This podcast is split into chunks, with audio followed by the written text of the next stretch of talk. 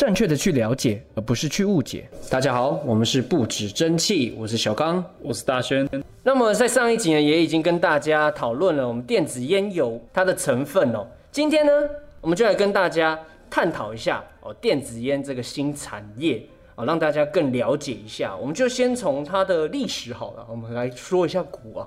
好，OK，我们来公告解哦。电子烟的由来最早是由美国人在一九六三年取得一项专利，是无烟及非烟草香烟的专利设计。它的原理是把液态尼古丁加热之后产生蒸汽，来模仿抽烟的方式，抽烟的感觉。一九六七年这四年间，有很多公司尝试做，那最后都没有什么结果出来。在电子烟正式诞生是在二零零三年的时候，呃，由中国。药剂师韩立发明出现在主流的电子烟模型，出版。他利用一套内部加热不燃烧的方式，蒸发尼古丁液来做吸食，并加入了很多口味啊，像葡萄啊、芭乐啊、草莓之类的等等，香喷喷。出版的外形呢，它就有点像传统香烟，只是说它在抽烟的时候，像它的头会发红色的光，那甚至还有其他的颜色。透过在尼古丁颗粒中的苯甲酸等化学物质，让它产生反应，比焦油危害来更小。但反应更快。二零零四年，中国人取得发明专利，由中国如烟公司开始销售。随着国外的反烟运动越来越普及，然后很多国家也参加这个计划，电子烟就是慢慢从中国又回到了西方这样子。其实一开始他们做这个外形，应该是不晓得哦该做什么嘛，因为对对对，因为一开始只有香烟，他们可以做参考，呃，只是说模仿，对模仿嘛，因为大家可能他们会觉得说哦，大家。习惯这个东西。接下来我们聊一下构造原理好了。在早期的电子烟呢，它是以这个抛弃式的成品雾化器做使用。那这个就有点像现在的 Relax 那种头，嗯，悦克那种头，你用完了就丢了哦。对，它的原理就是以棉花塞进线圈的，不管大烟小烟都一样。然后是以电池做供电的，以电学原理使这个线圈加热哦，让棉花上的烟油呢，哦进行加热的方式，然后蒸发。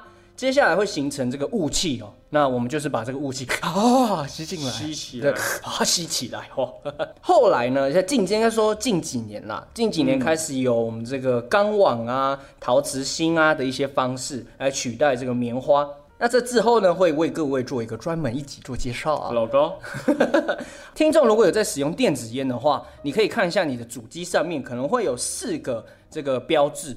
哦，这个标志呢，分别是 A、V、W 以及 OM。那这四个是什么？如果哦，听众呢，你的物理啊学的还不错哦，尤其是高中物理，你应该会非常熟悉这个电学原理啊。那我就是那个学不好的。A 呢，就是我们的安培哦；V 就是十万伏特，把十万去掉，十万伏特，这啊电死。啊，接下来是 W，W 就是瓦特，十瓦特大进气。这个也可以扯。好，最后一个呢就是 ohm，ohm 就是欧姆啦。好，那这四个东西呢，以电学原理来帮助这个电子烟做加热。接着呢，我们来跟各位探讨一下电子烟这项新的产业，它的成长趋势最近年来是如何哦。大家都知道，近年才是电子烟，像我们刚才大学有提到嘛，二零零四年才开始就是普遍贩售啊，哦，大家才会做使用。所以呢，近年来呢，许多国家也也有提到嘛，提倡无烟国家哦。无烟国家呢，大家就不抽烟了，许多人就改转我们的电子烟这项产品哦。那电子烟的市场强劲增加，主要归功于消费者对电子烟的接受度提高。然后呢，烟草公司啊，以及电子烟制造商他们做合并，而且积极的做销售的活动。大家可以去看一下一些大厂他们的 IG 哦。那么 IG 上面其实像 Dot Mod 哦，它的 IG 做的非常漂亮，非常精致，对不对？有点那种 Louis Vuitton、LV 的那种感觉啦，很精致，对，很精致，精品。对，那当然嘛，有一个东西出来，想必的就跟 iPhone 一样，你出来新机，人家就会想要去啊比过你，甚至是去模仿你。所以电子烟目前的市场也是这样子的趋势哦，有比较才会做成长，也会有伤害，对，也会有伤害，没比较就没伤害啊。好，我们这边有一个数据跟各位听众们分享，在二零一三年的时候做全球电子烟的市场调查哦，在二零一三年约有九十四亿美金的市场哦，到了六年后呢，二零一九年哦，已经成长至大约四百四十七亿美元这么多。我想他的零头，这么没志气，虽然说也太难了，对，也太难了。那接下来我补充一下，以欧美国家还有亚洲来讨论的话，随着美国、欧盟、亚洲使用电子烟的人数越来越多、越来越广泛，这些国家或地区的市场规模也一直在增加。由于电子烟文化在美国越来越流行啊，使用的人越来越多，所以电子烟在美国的普及度很高。那可能就像我们的台湾的 seven 啊，可能两三个街口就一家，或是一个一个巷口可能有有个三家四家之类的。对，就是转角就遇得到，你可以任君挑选这样。没错，没错，没错。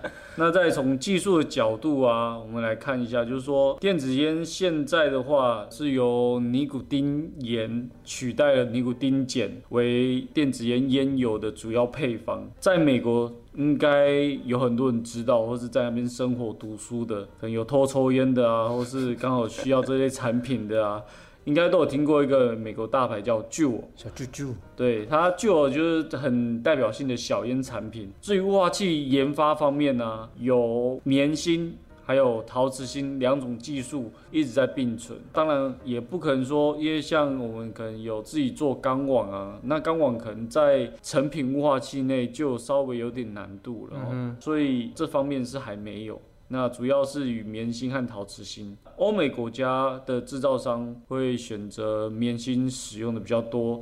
那第一个成本较低，但是雾化的分子会比较大一点。那中国呢？中国电子烟会选择陶瓷芯比较多，第一个成本较高，然后它的雾化分子会比较小一点，也克服了棉芯比较容易烧焦的缺陷，大大的提升了续航率。那在中国主要推动陶瓷芯的公司是麦克威尔公司。嗯，所以这样子的话，美国他们就喜欢大的东西，对吧？都是大，欧美比较大。哎哎。没有，他们喜欢雾比较大的感觉啦，这样子比较起来，嗯那中中国或者亚洲方面就比较喜欢 那种小烟小烟的那种感觉。接下来我们有提到电子烟，它是一个新兴的产业，那这个新兴的产业呢，就会带来了许多的异业结合。对，没错。那我们就先从它的上游部件来看一下好了。上游部件市场主要涉及了像是雾化器啦、电池啊、烟油啦、发热组件等等一些耗材哦。就我们看到主机啦、烟油这样子。接下来我们来看一下中游的部分。中游就是把刚刚我们提到一些耗材啊，把它组装起来，而变成一个主机，或者是说变成一瓶烟油。嗯。那接下来做好的东西要卖嘛，就来到我们的下游地方通路。对，我们的通路，通路呢可能是听众可能会在网络上买啊，或者是像。桃园雕龙烟，哦，三重雕龙实体店面，对，实体店面这样子哦。当然，店面呢就会有更多的服务啦，好像是店员，然后会帮你做这个棉花的更换嘛，介绍啊，或是客呃课后辅导，课后辅导或像是售后服务这样子的。嗯，所以等于是说，让许多人有这个工作的机会啦，然后也带动了不同产业的发展。没错。那在中国的电子烟市场呢，还甚至有这个 OEM，就是刻字化这个选项，看你需要什么服务。嗯，看你需要什么服务啊？就像你买车，你需要顶配，需要选择很多配件一样。对，我觉得这些商人也是蛮聪明的，因为现在大家都知道厂商固定出来就是那个样子。那选择性比较少，那有些小厂呢，可能就会觉得说，哦，我们的工厂生产量没有办法像大厂一样，哦，生产这么快，那他们要怎么样做比较？当然就是我们刚才提到的刻字化嘛，啊，就是呃，你想要怎样，哦，那我就帮你做出独一无二的啊，嗯嗯，对，符合自己的喜好，符合自己的喜好。那我觉得这样子也不错，因为就是有这种变化性啦，就是才像刚才讲，有比较才会进步，而且这样子的话会让大家。有很多想法的结合，嗯，会有一些新产品的诞生。对，这样还是不错的一点哦。那带动产业大概的品相有像雾化器啊，可能有发热丝啊、玻璃啊、塑料类啊、五金类。再就是电池嘛，电池有电蕊、控制电路，也一样有五金嘛。嗯。再讲烟油、丙二醇、丙三醇、尼古丁、香精之类的，那甚至是显示屏幕啊，还有包装设计服务。对不对？那有很多的产业一起在这个里面，所以开放电子烟，我觉得会有很多的异业结合。嗯，带动整个经济啦。我觉得，因为毕竟电子烟也是一个新的这种经济没错来源没错没之一哦错。嗯，所以刚才就提到了三金。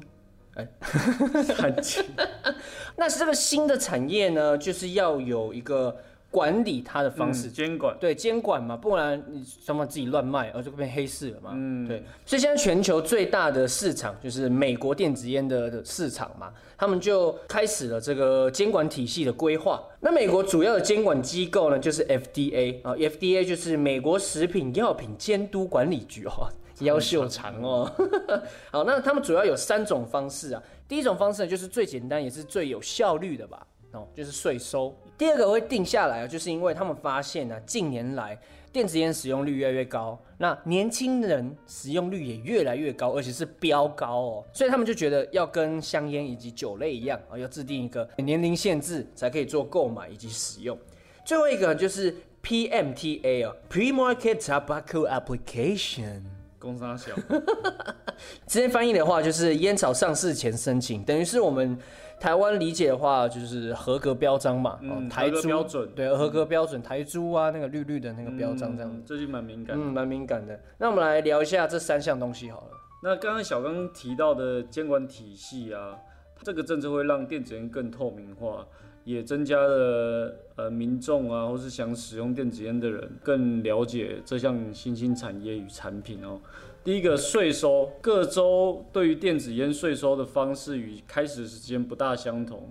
在美国，二零一九年开始税收的州大幅的增加，税收的方式通常是以购买产品零售价的百分比作为评估，在许多其他国家，消费者支付的增值税与营业税的工作方式相同。消费税有分为两种基本类型，第一个就是以电子烟油里面的毫升数啊，来制定一个征税的方式。第二个还有以电子烟油里面尼古丁的含量来征税哦，以毫升为单位做计算。第二个就是批发税，这种电子烟税表面上是由批发或是零售商向国家支付的，但其实始终以较高的价格形式转嫁在消费者身上。那我补充一下，美国现在有实施电子烟税收的州，总共有二十六个哦。那我刚才去查一下，它有一个图表啊。那这个是二零二零的去年的税收啊，像我们刚刚有提到嘛，可能一 more 就是要零点零五块美金这样子的方式，或者是九十五趴，哦，明尼苏达真的超贵的，九十五趴的批发价呢，被批发税超贵的，超贵的。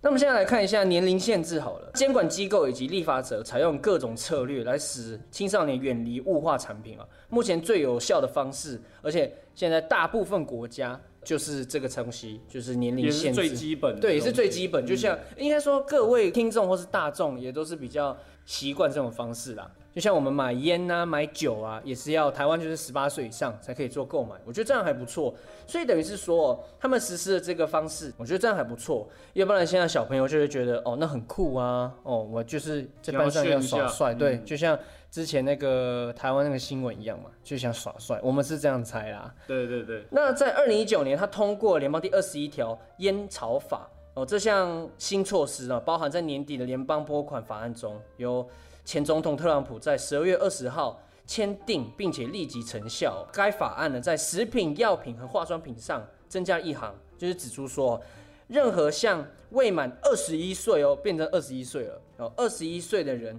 出售电子烟或是烟草产品的话呢，都是违法的。他要求每个州都必须证明年龄限制，而且现在正在进行中。就是你在购买前，消费者要购买前啊，要出示一些证件来证实他他是二十一岁。对，就跟我们买烟买酒一样嘛。嗯，所以在台湾，你去 Seven，你一定要带着证件。如果你看起来太 UK 的话，像我，呃，不是啊。真敢讲 那我们来聊聊最后的 PMTA 好了。啊！PMTA 的话，就是合格标准嘛的门槛，作为电子烟行业的新设立的标准入门槛，是美国电子烟管理的重要一部分。二零一九年六月，FDA 正式发布了电子烟尼古丁输送系统的合格标准，所对应的指导性规范，进入美国市场销售的明确的渠道哦。根据该指导性规范，尼古丁制造商或进口商必须向 FDA 证明电子烟产品的营销将适合保护。这项法规标准要求 FDA 考虑整个人群的风险和利益哦，所以说它是想要把电子烟透明化并做得更好，所以大家可以去参考国外的文章，而不是在台湾一直在搜寻这类被政府控制的东西。然后还有包括烟草制品的使用者和非使用者。那该机构的评估包括审查烟草产品或是电子烟产品的成分、添加剂，还有健康的风险，以及产品的制造还有包装。最重要的是警示标语一定要在上面。所以大家在买这个烟油的时候，都会看到上面有写，呃，未满二十一岁的时候禁止使用本产品，嗯或者是你怀孕的话，呃，也不可以做使用。对，诸如此类的警示标语。嗯最后我们来看一下这个世界卫生组织。那么根据世界卫生组织 WHO，它有指出哦，电子烟它并非无害，所以呢必须要加以监管。他们也说了哦，就是电子烟使用者啊以及非使用者均可能会构成一些风险。目前这些风险是什么还没有研究出来啦，嗯就没有像电子烟的历史比较短一点，不像烟草，呃几百年的历史。对对对，最后一个他就指出，尚未禁止电子烟的会员国、啊，应该要考虑将这个产品列为有害的的东西呃一项产品，并且进行合法的监管。啊但台湾不是不是会员国哎，那怎么办？我也不知道。所以要黑化是吧？那么今天的节目就差不多到这边了。怎么在下一集呢？就是跟大家探讨一下电子烟它的大烟小烟的差别，或是它我们也有提到一些线圈嘛，可能什么麻花卷啊、双线并绕啊、克莱普顿啊这些东西到底是什么哦？差别在哪里？这边跟大家做一下探讨。那么今天不止蒸汽呢，就到这边。我是小刚，我是大轩，我们下一集见，拜拜拜拜